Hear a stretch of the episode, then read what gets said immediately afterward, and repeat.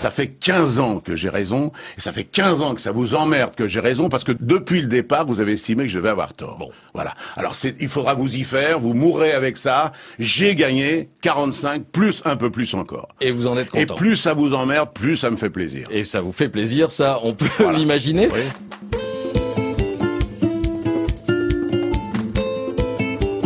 Bonjour à toutes et à tous, c'est Charles Brumeau, diététicien. Je suis ravi, vraiment ravi de vous retrouver et que vous retrouviez dans la poire votre podcast qui redonne du sens à l'acte de manger dans toutes ses dimensions. Un petit mot d'abord d'autopromo pour vous remercier de l'accueil que vous faites chaque semaine au service après-vente de l'alimentation. C'est mon nouveau format de vidéo sur Instagram. Je m'amuse vraiment comme un petit fou et j'arrive aussi à faire passer des messages avec humour. En tout cas, c'est ce que vous me dites quand vous partagez les vidéos et vous êtes nombreux à le faire. Bon, celles et ceux qui ne sont pas sur Facebook, vous ne pouvez pas les voir pour l'instant, mais j'y remédierai très prochainement, c'est promis. Alors dans cet épisode, je vais vous parler de la perte de poids et de l'alimentation. En effet, quand on pense à perdre du poids, toute raison confondue, on pense direct à manger moins et mieux manger ou se bouger plus, se bouger mieux. C'est la fameuse balance calorique, la vision thermodynamique des choses, la balance énergétique qui veut que c'est simple, faut juste manger un peu moins que ce dont tu as besoin et puis c'est tout. Écoutez, visiblement cet homme est épuisé et il ne peut plus suivre un raisonnement logique, alors nous reprendrons cet interrogatoire demain matin. Alors messieurs, ramenez-le dans sa cellule. Exactement, je comprends cette approche, mais qui est un chouïa simple, voire simpliste. Si c'était vraiment le cas, je crois que tous les professionnels de la nutrition n'auraient plus de boulot, puisque ce motif de consultation est quand même le principal pour beaucoup d'entre nous. D'une part, le déficit calorique, pour qu'il puisse marcher, il doit être très léger, genre moins de 5% des apports énergétiques quotidiens pour que l'organisme ne se dise pas ouais, elle me donne pas assez d'énergie, bon bah moi je me mets dans ma coquille, je fais la grève de mon métabolisme et je brûle moins d'énergie au repos. Et d'autre part, ben, c'est une vision simple, voire simpliste, comme je le disais, parce qu'il existe plein d'autres freins à la perte de poids, puisque nous ne sommes pas des robots, nous sommes des humains qui connaissent des variations de poids. Et je vous en donne quelques exemples. Cette liste est non exhaustive, bien sûr. Il y a des freins génétiques et épigénétiques. La génétique, on sait ce que c'est. Hein. L'épigénétique, c'est la façon dont les gènes qui vous ont été transmis vont s'exprimer grâce à nos comportements, notre mode de vie, comme la consommation de graisses de qualité, la consommation de tabac ou d'alcool, la pollution, l'activité physique, l'exposition à différents polluants, la variété, la diversité de notre microbiote. L'ADN reste le même, mais il s'exprime différemment. C'est toujours la même voix, mais avec un micro ou un mégaphone, si vous voulez. Pour rentrer dans les détails, à chaque seconde de notre vie se produit un mécanisme central qui s'appelle la méthylation. Et la méthylation, c'est cette réaction qui a la capacité de rendre silencieux des gènes indésirables, ce qui est cool, mais aussi allumés, entre guillemets, des gènes qui peuvent nous rendre plus vulnérables au diabète de type 2 ou faire que votre leptine sera par exemple moins efficace, ce qui peut augmenter votre appétit. C'est une petite piste d'ailleurs que j'ai trouvée dans le bouquin de Véronique Liès, qui est diététicienne et qui a publié Ma Bible pour perdre du poids sans régime, qui est paru aux éditions Le Duc. Si vous voulez savoir si vous méthylez bien, eh bien, il suffit de faire doser l'homocystéine qui devrait être comprise entre 8 et 12 micromoles par litre. Et si c'est pas le cas, ben, pensez à une supplémentation en vitamine B9 sous forme méthylée. On fera également doser les folates, euh, la B12 et le zinc qui sont des cofacteurs de cette fameuse réaction de méthylation. Et au niveau alimentaire, focus sur la plupart des épices, cannelle, curcuma, safran, gingembre, sur les aromates, thym, basilic, anis, sur les condiments, ail, oignon, piment, les graines de lin ou de sésame, et puis pas mal de légumes, notamment les brocolis, le fenouil, les céleris, euh, puis les fruits, tous les agrumes, les kiwis, les raisins noirs, les pommes, les huiles riches en oméga 3 et 9, euh, le thé vert ou blanc qui est longuement infusé pour euh, le côté antioxydant, sans oublier l'activité physique bien sûr, la gestion du stress, la réduction de l'exposition aux métaux lourds. Il y a aussi d'autres freins, des freins hormonaux. On peut citer l'insuline qui est impliquée dans le métabolisme glucidique en favorisant l'entrée du glucose dans les cellules pour que le taux de sucre dans le sang reste à la normale. Elle est impliquée aussi dans le métabolisme des lipides en favorisant le stockage du gras et en empêchant le déstockage. Elle intervient aussi dans le métabolisme protidique, donc des protéines, puisqu'elle permet l'entrée des acides aminés dans les cellules, notamment les cellules du muscle et du foie. C'est aussi pour ça que je dis souvent sur mon compte Instagram qu'après l'effort, ben, consommer des aliments à indice glycémique modéré à élevé, ben c'est pertinent, notamment pour la reconstruction musculaire. Alors si vous fabriquez trop d'insuline trop souvent, il y a un mécanisme de stockage, euh, des coups de pompe après les repas, des fringales euh, régulières, des troubles de la concentration, des troubles de l'humeur.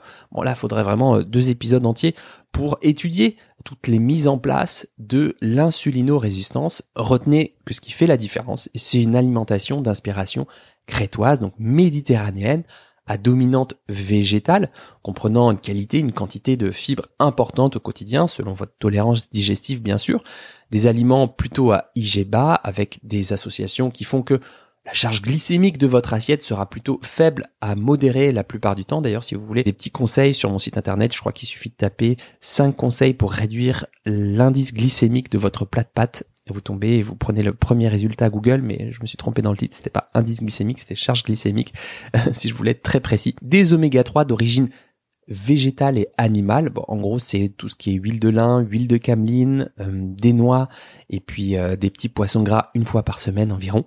Des cuissons qui sont al dente ou à la vapeur douce et avec une limitation des aliments très très transformés comme les sodas, les sucreries, il y a aussi la bière, euh, les aliments très salés, les céréales du petit déjeuner qui sont extrudées, etc. Pas tant pour leur rapport calorique, mais plus pour l'effet qu'elles peuvent avoir sur votre corps. Et je pense aux personnes qui ont ces symptômes dont j'ai parlé il y a une minute.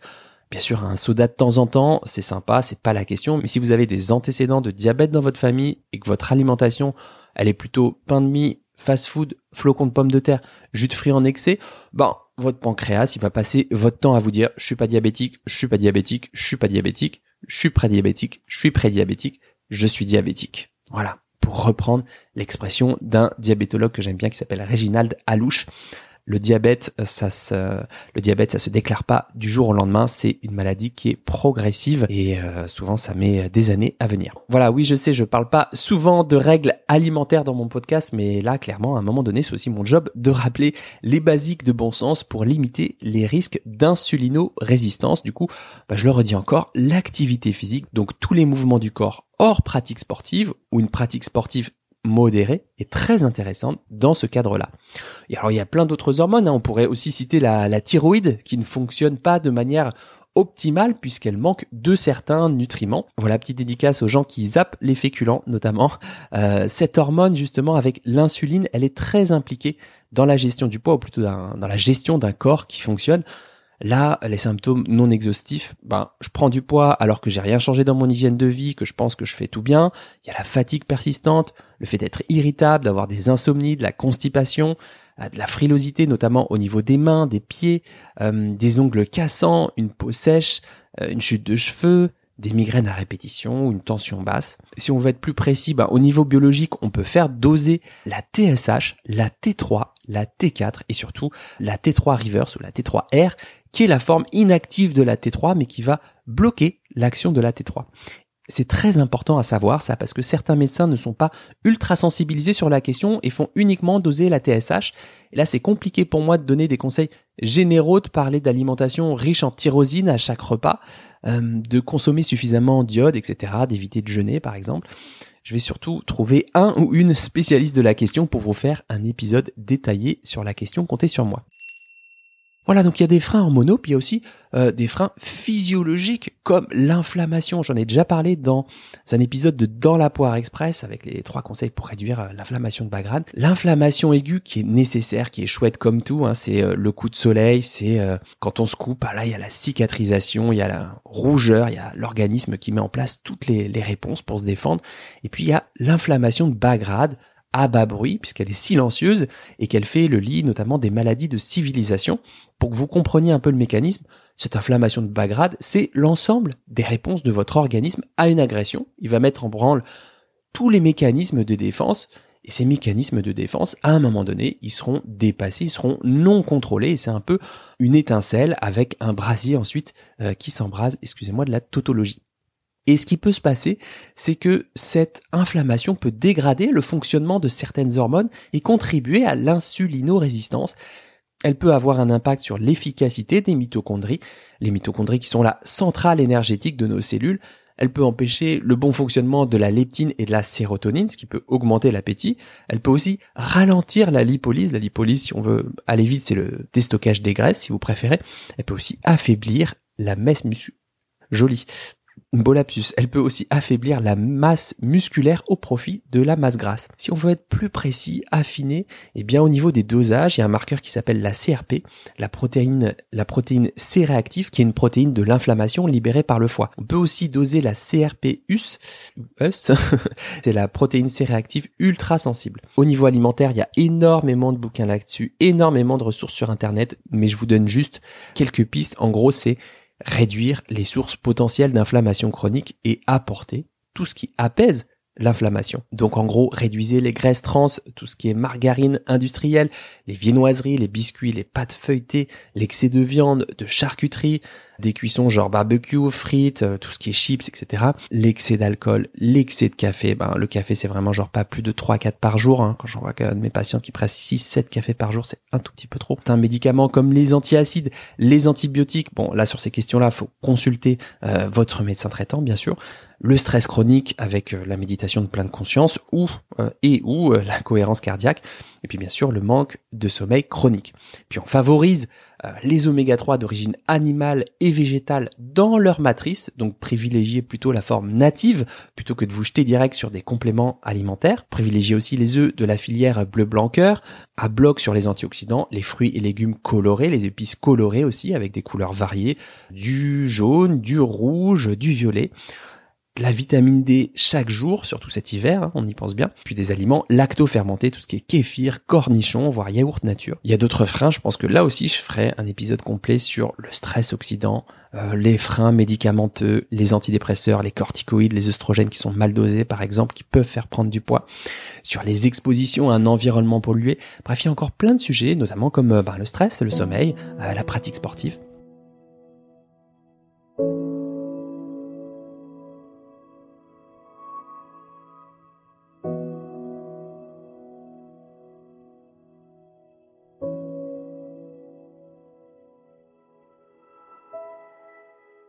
Et puis il y a aussi les freins qu'on se met à soi-même, par exemple lorsqu'on fait des repas avec des portions trop petites, des repas qui sont pas assez rassasiants, en essayant de tenir, vraiment tenir jusqu'au repas suivant.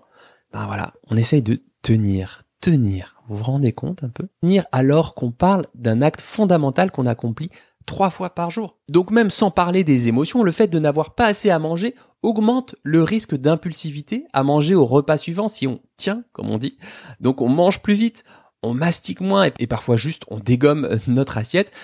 Et si avant le repas on rentre chez soi et qu'on a une faim de loup, on défonce ce qui nous tombe sous la main. Dans ce cas, ça pourrait être intéressant de réfléchir à placer une collation, un encas qui serait bon pour les papilles et pour la santé, un encas suffisamment rassasiant et d'observer les différences, d'observer où ça vous mène, est-ce que ça diminue ou est-ce que ça laisse pareil votre impulsivité à manger quand vous rentrez du bureau le soir? Et puis dans l'impulsivité à manger, il y a aussi la déshydratation. Hein. Là, le cerveau euh, panique et pète un câble. Donc peut-être aussi s'assurer qu'on boit suffisamment d'eau régulièrement dans la journée, dès la matinée, si besoin en se mettant des rappels sur son téléphone au début pour retrouver un comportement dipsique adapté, c'est-à-dire retrouver un niveau d'équilibre d'homéostasie par le fait de consommer des liquides, en l'occurrence l'eau bien entendu.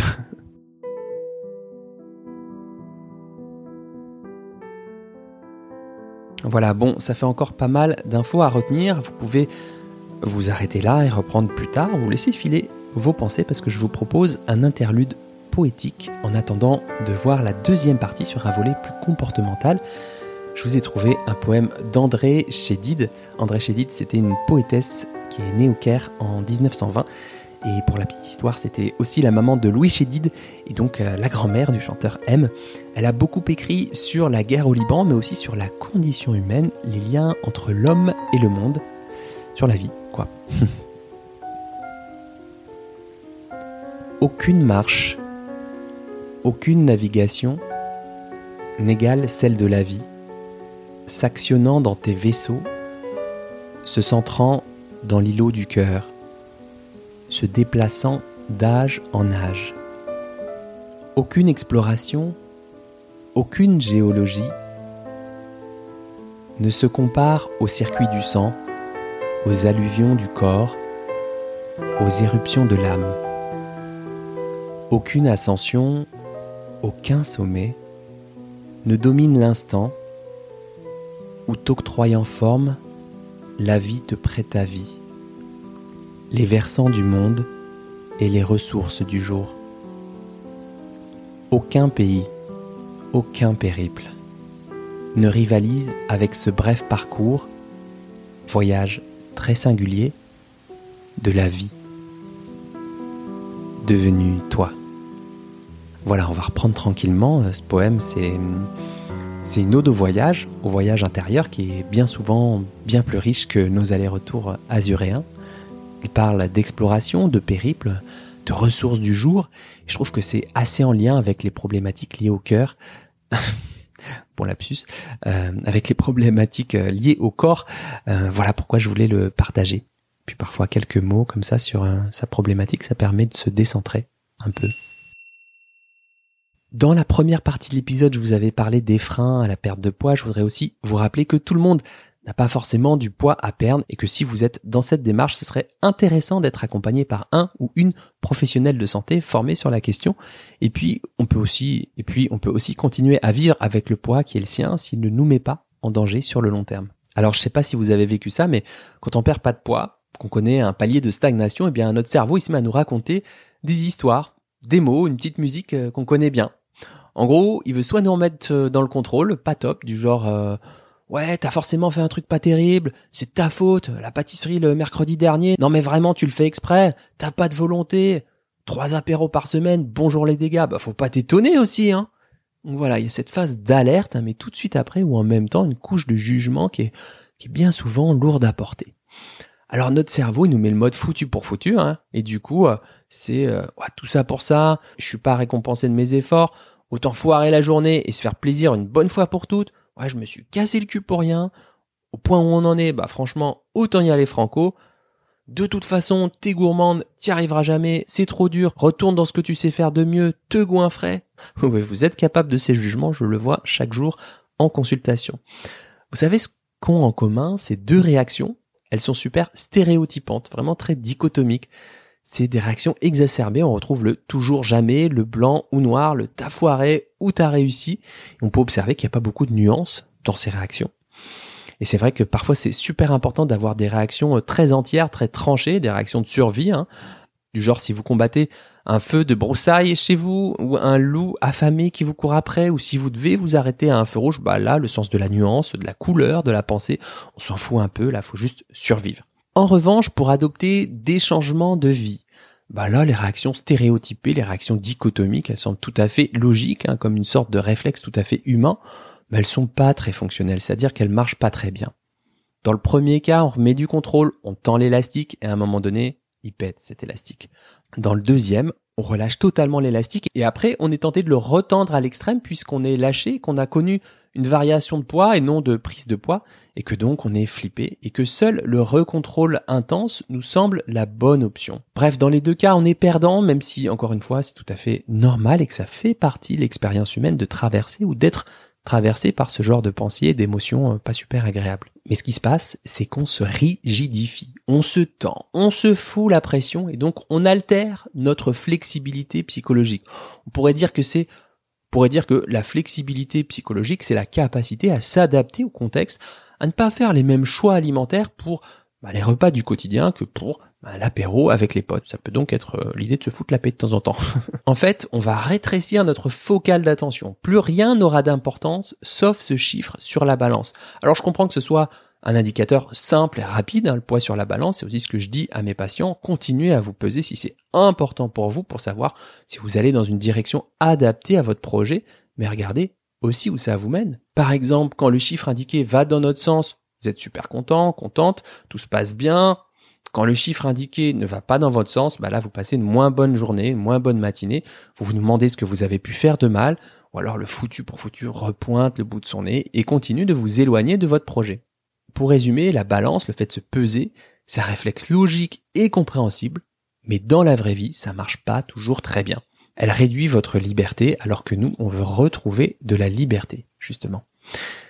Et je vous pose une petite question. À quel moment votre balance indique votre niveau d'équilibre personnel? Comment chiffre-t-elle si vous êtes à l'aise dans votre corps? Comment chiffre-t-elle? Comment mesure-t-elle si vous êtes à l'aise dans votre féminité? Vous avez 4 heures Alors on fait quoi? Parce que c'est bien mignon de parler et de détendre les gens, mais à un moment donné, il faut des résultats. hein. Les gens, ils veulent des résultats, hein, c'est ça. Alors une première piste, ce serait euh, d'essayer d'élargir cette focale d'attention et même d'intention, c'est-à-dire garder la question du chiffre si c'est important pour vous, mais l'inclure dans quelque chose de plus vaste.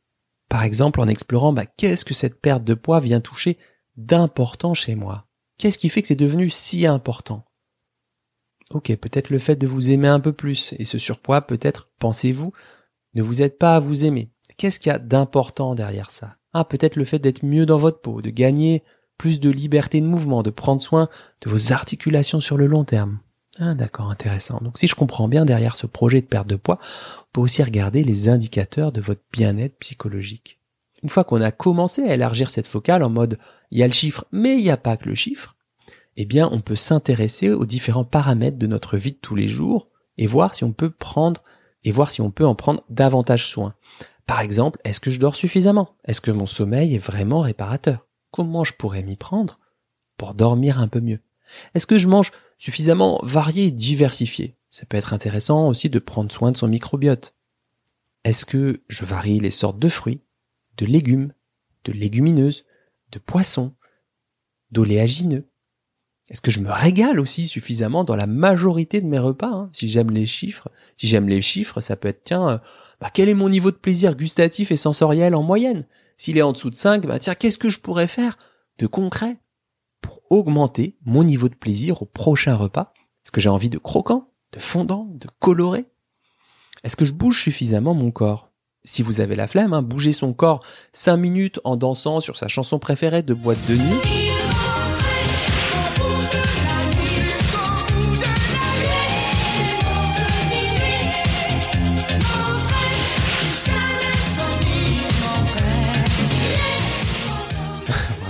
Ça peut être un premier acte pour se remettre dans le mouvement. On n'a pas forcément besoin de courir une heure et demie pour se dire qu'on a vraiment bougé. Ça peut être aussi, tiens, je vois que je suis vraiment stressé au boulot en ce moment ou dans mes repas de famille. Qu'est-ce que je pourrais faire de simple, de facile pour diminuer un peu ma charge de stress? Puis comme ça, on peut passer en revue les 6-7 paramètres importants de sa vie pour nourrir notre vie autrement. Je pense à la culture, au fait d'écouter de la bonne musique, de voir un film inspirant, d'avoir des interactions sociales avec des amis, de la tendresse aussi régulièrement que possible, une sexualité épanouie en solo, en duo et plus si affinité, bref, se reconnecter au corps de différentes manières.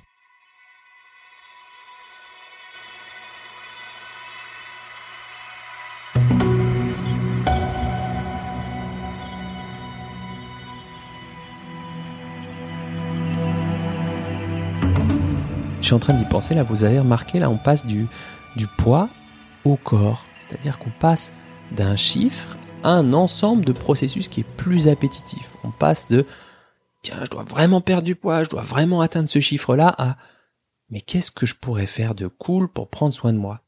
Et ça, c'est pas uniquement du verbiage, hein, c'est pas de la méthode Coué, c'est un changement de perspective, une évolution. Et ce qui est cool aussi, c'est que ça nous reconnecte au corps et au moment présent sans qu'on le veuille vraiment, sans qu'on l'ait décidé. Si je vous dis, ben, prenez soin de vous hier, c'est vachement important. Prenez soin de vous la semaine prochaine, c'est vachement important. Ben, vous me direz, ben, Charles, c'est pas possible. Et vous aurez raison. Prendre soin de soi, c'est maintenant. Alors que souvent on se dit, ouais, c'est quand j'aurai le temps, la semaine prochaine je serai moins stressé, quand j'aurai terminé ma formation, puis là les enfants seront partis avec les grands-parents. Bah là j'ai envie de vous dire, mais qu'est-ce que vous pouvez faire là, maintenant, du plus simple et facile pour prendre soin de vous. Ce faisant, Pampan, on passe du cerveau de la menace au cerveau de l'attachement. Et oui, vous savez qu'on a deux cerveaux émotionnels, celui de la menace, de l'urgence, où on se dit que c'est super grave ce qui nous arrive, qu'on a un gros problème, qu'il faut trouver une solution urgente, et que cette solution, elle consiste dans le fait de combattre, de fuir ou de rester dans l'inaction. Avec la petite autocritique qui va bien, là, bah là, on retrouve un peu tout ce que je vous ai dit sur les réactions euh, dichotomiques, stéréotypantes. Puis on a le cerveau de l'attachement, où là, on est plus dans le calme, dans une vision élargie des différentes sphères, des différentes parts de soi. Et la résolution de problèmes, là, elle est plus constructive, plus tolérante, et là, on fait preuve de, et là, on fait preuve de plus de soutien, d'auto-bonté, de, de compassion envers soi. Alors comment on passe de l'un à l'autre? Et quelle possible incidence par rapport à la question du poids? Déjà peut-être identifier les règles alimentaires qui vous coincent, qui vous arnaquent, genre faut que je mange léger, faut que je mange une salade à midi, je dois compenser mes écarts, les féculents le soir c'est fini, je dois m'armer de volonté pour mincir, les burgers c'est fini. C'est marrant, je prends toujours le même ton pour un mec qui se gueule dessus. Ok, donc ensuite on se pose quelques questions. Bah, par exemple, les burgers c'est fini. Ok, ça me semble une pensée logique. Quand on veut perdre du poids, on se dit bah les burgers et tout dans l'imaginaire collectif c'est pas ouf. Effectivement, c'est plutôt riche, hein, les burgers classiques. Donc ce serait pas terrible de se nourrir de ce type d'aliments très transformés pour ma santé ou pour mon poids, mais en même temps, si je suis invité et qu'il y a des burgers, je fais comment? Ou que j'ai envie de burgers, ce serait quoi les conséquences possibles? J'en mange pas, je me contrôle, et c'est pas facile, j'y pense pas mal.